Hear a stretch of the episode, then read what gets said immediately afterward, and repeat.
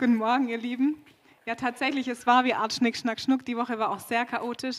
Letztendlich kam ich erst am Donnerstag dazu, dass die Entscheidung letztendlich gefallen ist, dass ich heute predige. Ähm, genau, ich war damit auch sehr herausgefordert. Also, alles in allem eine sehr chaotische Woche, muss ich euch sagen. Aber es gab eine schöne Sache, am Donnerstag durfte ich dabei sein, als meine Schwester ihr Brautkleid ausgesucht hat. Die heiratet nächstes Jahr, freuen wir uns ganz arg drauf. Und es ist schon spannend, wie wenn man da steht und ähm, in diesem Brautladen war, wie man selber sich erinnert, wie es bei einem selber war und wo man so denkt, wow, an manche Sachen kann man sich doch wieder richtig gut erinnern. Ah, ich weiß noch, wie es sich angefühlt hat oder ah, die Verlobung so, ah, die Hochzeit so. Ich bin mir sicher, einige, die verheiratet sind, erinnern sich da auch noch ganz gut dran. Oder Tabia, erinnerst du dich da noch ganz gut dran? Oder die Jüngeren hier, Joy, Benaya, an die Hochzeit. Ja, also ich glaube, manche Sachen bleiben einfach richtig in Erinnerung. Und ich habe euch ähm, ein Thema mitgebracht, nämlich die Jesus und seine Braut.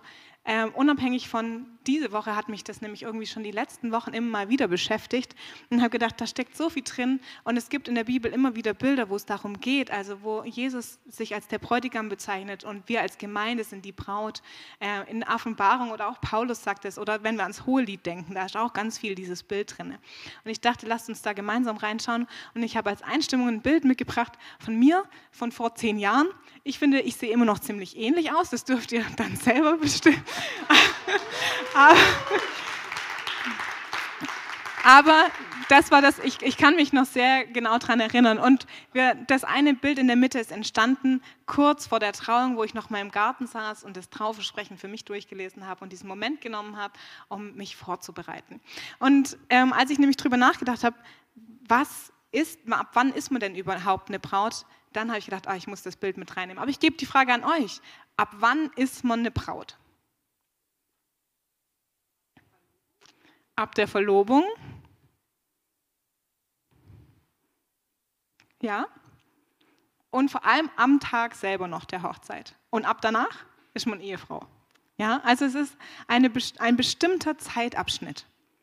Es ist ein bestimmter Zeitabschnitt der Vorbereitung.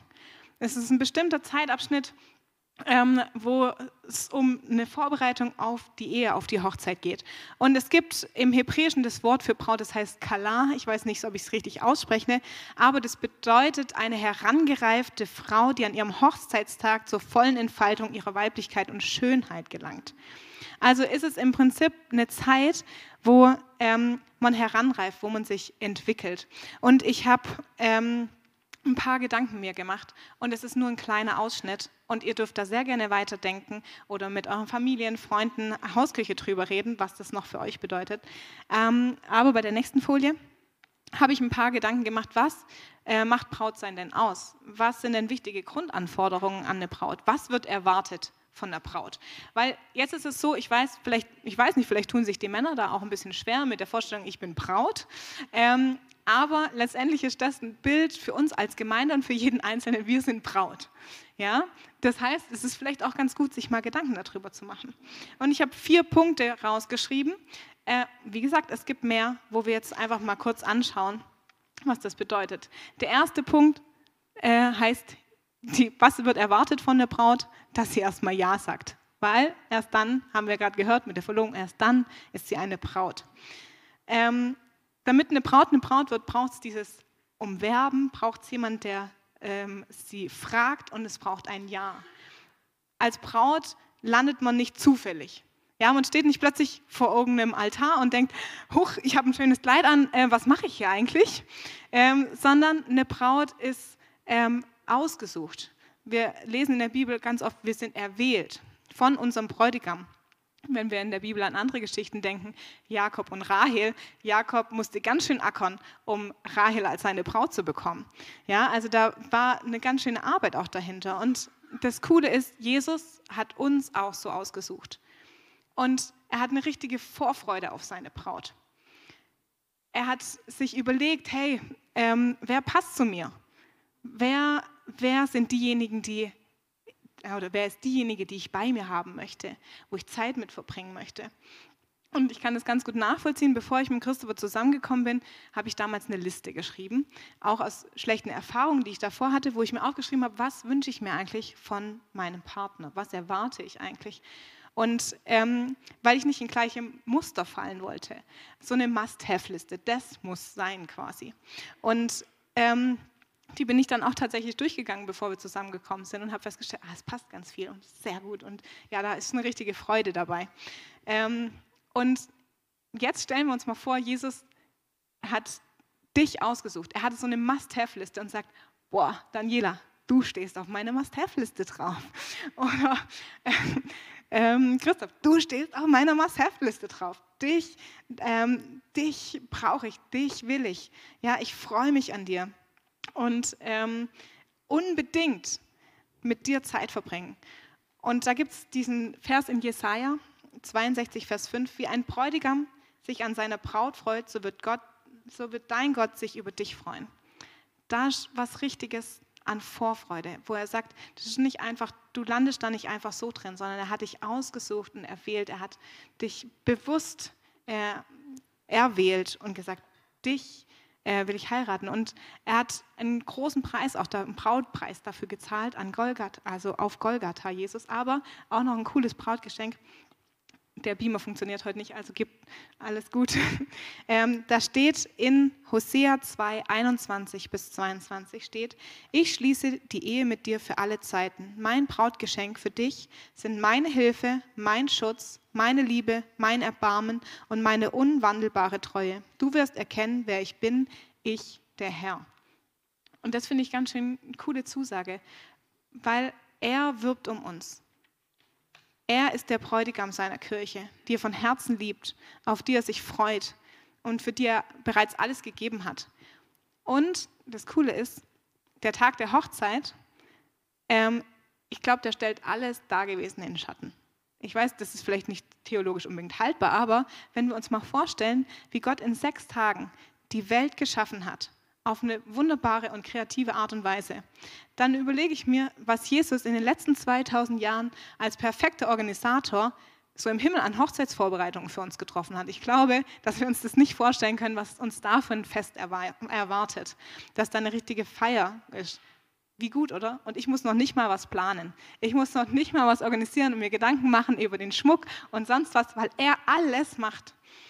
Er bereitet alles vor. Das Einzige, was er von uns erwartet, ist im Vorfeld dieses Ja, dass ich ein Ja sage, ein volles Ja, ein lautes Ja ähm, und mich auf diesen Bund mit ihm einlasse und sage, okay, ich möchte mich vorbereiten auf diesen Bund mit dir. Und ähm, dafür verspricht er uns dann dieses Hochzeitsgeschenk, dass er immer unsere Hilfe, unsere Treue, unsere Erbarmen und äh, Liebe gibt. Und ähm, was wird noch erwartet von uns als Braut? Das ist dann schon der zweite Punkt. Er erwartet, oder ich gehe davon aus, es steht auch in manchen Punkten drin, als Bräutigam erwartet man doch Treue von seiner Braut. Epheser 5, Vers 27 steht, denn er wollte die Gemeinde wie eine Braut in makelloser Schönheit präsentieren, ohne Flecken, Falten oder sonstige Fehler, heilig und tadellos. Ich glaube nicht, dass es hier unbedingt ums Alter geht und wir sollen keine Falten haben oder so, sondern dass es um diese Treue geht. Dass es darum geht, dass wir nicht anderen Dingen nachlaufen in der Zeit. Und ich glaube, in einer, also Treue in einer Zeit, wo Geld und Medien und alle möglichen religiösen Übungen, auch Gedanken und Praktiken, auch wie Esoterik oder Horoskope, voll im Trend sind und auch um uns werben quasi und uns abwerben wollen, ähm, da ist schon Treue auch eine Herausforderung vielleicht. Überall begegnen uns solche Dinge. Vieles davon scheint sogar harmlos oder sogar nützlich zu sein, aber die Bibel nennt vieles klar beim Namen auch und sagt, das ist Götzendienst. Und Götzendienst bedeutet, ich habe da einen anderen neben Gott. Ja, also Untreue, wenn wir das mal einfach so nennen. Und als wenn wir die äh, Brautzeit als Verlobungszeit sehen, als eine Vorbereitung auf die eigentliche Hochzeit, dann glaube ich, dass Gott genauso weiß, dass die Zeit für uns Menschen nicht immer einfach ist. Schon im Natürlichen ist es eine Zeit, die manchmal voll Spannungen ist und wo Sachen aufeinander und man äh, angespannt ist oder sich freut und diese Spannung zwischen jetzt und noch nicht jetzt. Und die gibt es ja auch für uns im Glauben. Ja? Zwischen hier und noch nicht hier. Zwischen vielleicht auch quälenden Fragen, vielleicht auch zwischen Zweifeln oder schwierigen Umständen, zwischen Anfechtung, zwischen Zeiten des Sturms oder Zeiten der Wüste. Und ich glaube, dass Gott diesen Kampf von uns als Braut auch weiß, dass er weiß, dass da anspannende Zeiten auch sein können und trotzdem dieses drüber stellt, ähm, ich wünsche mir deine Treue. Und was machen wir jetzt, wenn es doch mal schief gegangen ist? Also wenn, wenn, wie gehen wir mit Sünde um, die quasi übertragen einen Fleck auf dieses schöne weiße Kleid gemacht haben? Ja, wenn wir es doch nicht geschafft haben, heilig und tadellos zu sein. Und ich sage mal, Gott sei Dank. Gott sei Dank, dass unser Bräutigam treu ist und es auch bleibt, selbst wenn wir mal untreu sind. Und da gibt es diese Stelle in 1. Johannes 1, Vers 9. Wenn wir unsere Sünden bekennen, ist er treu und gerecht, dass er uns die Sünde vergibt und uns reinigt von jeder Ungerechtigkeit. Wie einfach können wir, egal wie großen Fleck, aus einem Kleid rauskriegen? Ja, einfach mit dem, dass wir zu Jesus kommen und sagen, hey, hier habe ich es verbockt, hier habe ich mal wieder was verschüttet. Ähm, es tut mir leid bitte vergib mir. Und da steht, er vergibt uns. Es ist eine Zusage. Und er ist treu in dem Ganzen. Auch wenn wir es dann verbocken, sagt er nicht, ja, toll, jetzt lassen wir es halt dann doch, sondern er ist treu in dem. Und er reinigt uns. Und was wird noch erwartet? Das fand ich ganz spannend. Meine Cousine hat seit kurzem einen Freund, ist noch nicht so lange her. Und ähm, wenn du sie fragst über ihn, ich weiß nicht, vielleicht kennt ihr so Menschen, auch unabhängig übrigens von Partnerschaften, wenn du jemanden fragst, der gerade ein neues Auto bekommen hat und total begeistert ist oder der seinen nächsten Urlaub geplant hat und du fragst diese Person, hey, wie ist dein neues Auto oder erzähl mir was über deinen Freund oder was hast du in deinem nächsten Urlaub geplant, kennt ihr dieses Glitzern in den Augen, wo es anfängt, warte mal, also dieses Auto oder oh, dieses, ähm, dieser Urlaub, da ist richtig, da habe ich richtig Freude. Ich glaube, das kennen wir, wenn jemand so richtig sich an was freut. Dann sprudelt es über, dann kommt es so richtig aus der Person raus und ähm, sie fängt an, dir die Dinge zu erzählen, auf die sie sich freut, von denen sie begeistert ist. Und ähm, ich habe gedacht, ja, im Natürlichen ist es ja auch so, wenn wir uns über was freuen, dann sind wir begeistert davon und dann erzählen wir davon. Und wie klingt es, wenn wir über unseren Verlobten Jesus reden? Einfach mal als Frage, spürt man uns die Liebe und Zuneigung zu ihm ab oder klingt es vielmehr auch oft zu sachlich oder zu nüchtern, wenn wir über ihn reden? Und das Gute ist, vielleicht auch als Erleichterung, wir dürfen Gott mit unserem Verstand lieben. Da gibt es jetzt auch eine Bibelstelle. Wir dürfen ihn mit unserem Verstand lieben. Und ich glaube, das ist ja auch, ähm, wenn ich, es ist nicht die ganze Zeit so, dass ich vor Liebe für Ihren Christopher übersprudel. Es kommt nicht immer so raus, ja. Ähm, aber äh, dann nehme ich es vom Verstand und sage, nein, alles gut, wir gehören zusammen, wir gehen, also es muss nicht immer hochjauchzend sein, wir sind trotzdem zusammen und ich weiß es und es geht mir gut damit. Ähm, aber ich glaube, dass hier auch noch mehr drin steht. Also es ist nicht nur der Verstand, nicht nur dieses Sachliche, sondern hier steht noch viel mehr, wir sollen ihn lieben von ganzem Herzen, ganzer Seele und ganzem Gemüt. Wie sieht es da bei mir aus? Wie sieht es da bei uns aus? Wir dürfen also als Braut schwärmen.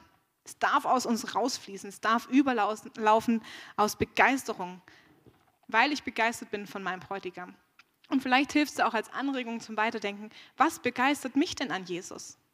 Dass man mal für sich überlegt, was begeistert mich an meinem Bräutigam, was begeistert mich an Jesus, was darf quasi rausfließen. Und ich glaube, dass eine Sache das mitbedingt, und das ist schon der letzte Punkt, dass eine und die größte Sache und Erwartung oder das, was Braut mit ausmacht, ist diese Zeit mit dem Bräutigam, sein Herz kennenlernen.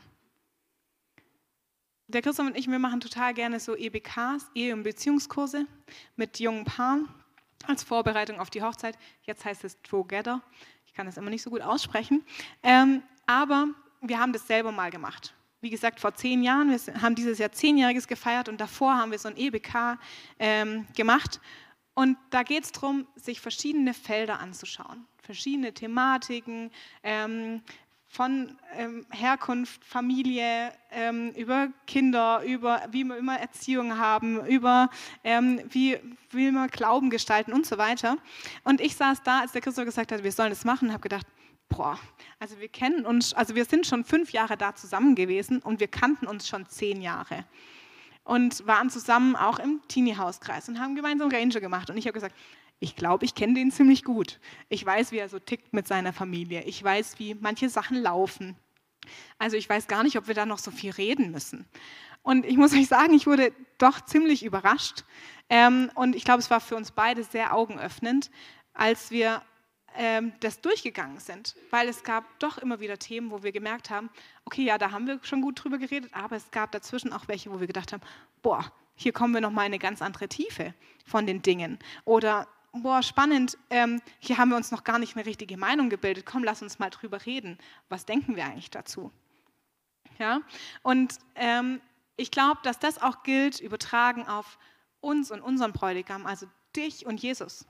Dass wenn wir uns aufmachen und die Zeit nutzen, um unseren Bräutigam kennenzulernen, ich glaube, dann werden wir auch immer wieder überrascht, was da Neues rauskommt. Und ich glaube, es gibt da auch kein, ich gehe schon so lange oder ich gehe schon nur zu kurz. Ich glaube, wir werden bis zum Ende überrascht werden mit neuen Gedanken, neuen ähm, Dingen, die Gott uns zeigt und aufs Herz legt. Wenn wir uns da aufmachen und sagen, hey, ich will dich kennenlernen. Und wir hatten es auch in der Hausküche diese Woche wieder davon, weil wir merken, dass es eigentlich unser Wunsch ist, dass wir ähm, ja Jesus besser kennenlernen wollen, dass er eigentlich in unserem Alltag präsenter sein soll, dass wir eigentlich die Erwartung oder auch die Erfahrung haben, dass es da noch mehr gibt mit ihm an unserer Seite. Und ich von meiner Seite kann sagen, ganz oft ist es tatsächlich auch meine Faulheit, die ein bisschen dazwischen steht. Weil dann bin ich halt doch müde und lese mal nicht in meiner Bibel oder sonst was.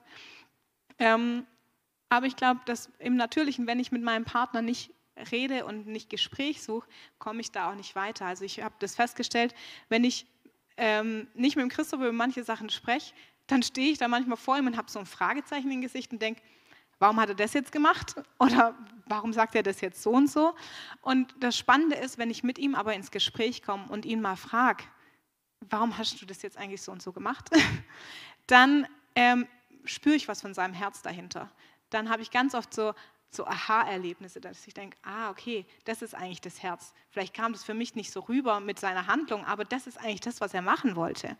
Und ich glaube, dass das auch für uns übertragen mit Gott gibt, dass wir uns einfach mal Zeit nehmen dürfen, wo wir in der Bibel lesen. Ähm, das zum einen, weil wir ganz viel über ihn erfahren, aber wo wir auch hinsetzen dürfen und ihm erzählen, was mich bewegt und dann aber auch ganz wichtig einfach zuhören und mal gucken, was erzählt er mir denn, was ihn bewegt. Weil wenn ich sein Herz dahinter spüre, zum Beispiel auch wenn ich Christophers Herz dahinter spüre, dann fällt es mir viel leichter, seine Vision mitzutragen, das Ganze mit umzusetzen, was er da gerade plant. Also sei es irgendein praktisches Bauprojekt, aber auch über, also dass, wenn er irgendwas sagt, in diese Richtung will ich gehen. Und ich glaube, so ist es auch mit Gott, dass wenn ich mich mit ihm beschäftige, dann fällt es mir viel leichter, seine Vision mitzutragen. Dann fällt es mir viel leichter, voll mitzugehen. Weil was erlebe ich dann? Aus dem heraus. Und ich glaube, dass das tatsächlich unsere einzige Bestimmung ist als Braut. Wir sollen Jesus lieben. Wir sollen ihn lieben. Und aus dem raus, wenn ich Zeit mit ihm verbringe, wenn ich mein Ja gesagt habe, wenn, ähm, dann kommt das, dass ich merke, oh, vielleicht entdecke ich, was hat er, was erzählt er mir, wie er mich empfindet, wie er mich sieht, was er an Stärken in mich reingelegt hat. Und dann wächst es in mir, wo ich es vielleicht selber noch nicht sehe. Und dann fließt es über. Und ich habe euch ein Bild mitgebracht. Ich hoffe, es kann angezeigt werden. Ja, sehr gut. Ähm, das haben wir geschafft, letzt vor zwei Wochen aufzuhängen. Ein paar haben es schon in unserem Wohnzimmer entdeckt. Und das Bild wollten wir seit Januar aufhängen, muss man dazu sagen. Wir haben es jetzt erst geschafft. Es zeigt sich schon, dass wir manche einfach länger brauchen. Ähm, aber das Bild ist eine Übertragung. Und zwar ist es so, dass wir am Anfang des Jahres eine Gebetszeit hatten, also Christoph und ich. Und ähm, dann kam so ein Bild von dem See. Und als wir darüber gesprochen haben, war das so, dieses, diese Erkenntnis, hey, ein See, wenn ein Gewässer gesund sein soll, dann braucht es einen guten Abfluss und einen guten, also Zufluss und einen guten Abfluss. Da muss Zufluss und Abfluss stimmen. Und dass das auch für unsere Beziehung mit Gott so gilt. Dass wir gucken müssen, dass unser Zufluss stimmt, dass unsere Beziehung mit Gott stimmt, dass ich tatsächlich ähm, mit ihm auch Zeit verbringe, dass da nicht irgendwelche Blockaden dazwischen sind und ich irgendeinen Staudamm gebaut habe, sondern dass ich von ihm empfange, mich von ihm füllen lasse, weil wenn dann mein See voll ist, also wenn ich dann gefüllt bin, dann ganz, passiert ganz natürlich was, dann läuft so ein See über. Und dann profitieren andere auch davon. Und das gilt für unsere Ehe, das gilt für uns einzeln und ich glaube, das gilt auch für uns als Braut, dass es wichtig ist, dass wir uns von ihm füllen lassen, dass wir gucken, dass unser See nicht gefüllt ist mit anderen Sachen, die wir jetzt gerade so noch drumherum haben und sonst was, sondern dass wir wirklich schauen, dass wir uns füllen lassen von dem, was Gott hat, dass wir uns füllen lassen von seinem Wort, dass wir uns füllen lassen von persönlichen Verheißungen für uns und dann rausfließen lassen. weil ich glaube, dass er dann Dinge für uns aufs Herz legt, die nicht eine Last sind, wo ich nicht, ähm, ich hatte es diese Woche im Gespräch, wo ich nicht einen Eimer nehmen muss und voll arbeiten muss und schütten muss, sondern wo es natürlich ausfließt, wo es eine Leichtigkeit dahinter ist. Ähm, genau, also unsere Bestimmung als Braut, ihn lieben und aus dieser Beziehung heraus legt er mir Dinge aufs Herz und die lebe ich. Und da dürfen wir uns ruhig auch fragen, ähm, wo ist das, was überfließt, in meine Familie, in meine Arbeit, in meine Schule, vielleicht auch in den Gottesdienst. Wo ist das, wo von dieser Fülle mit Jesus, von dieser, ich wünsche mir diese Nähe zu ihm, wo Dinge rausfließen. Und damit werde ich heute auch schon schließen und gebe euch eine kleine Aktivierung, ähm, wo ihr entweder für euch kurz alleine drüber nachdenken dürft oder ihr tauscht euch mit Nebensitzer aus oder jemand anderes, der, wo ihr sagt, da möchte ich gerne, ähm, wo ihr einfach nochmal kurz drüber nachdenken könnt, was steckt für mich in diesem Bild der Braut? Und genauso auch das, was ich als letztes gesagt habe, was hat Gott mir aufs Herz eigentlich gelegt? Wo merke ich, dass aus der Beziehung zu ihm Dinge auf meinem Herz sind und wo setze ich die eigentlich um? Genau, da dürft ihr euch einfach kurz Zeit nehmen, gerne auch austauschen und dann übergebe ich dem Markus.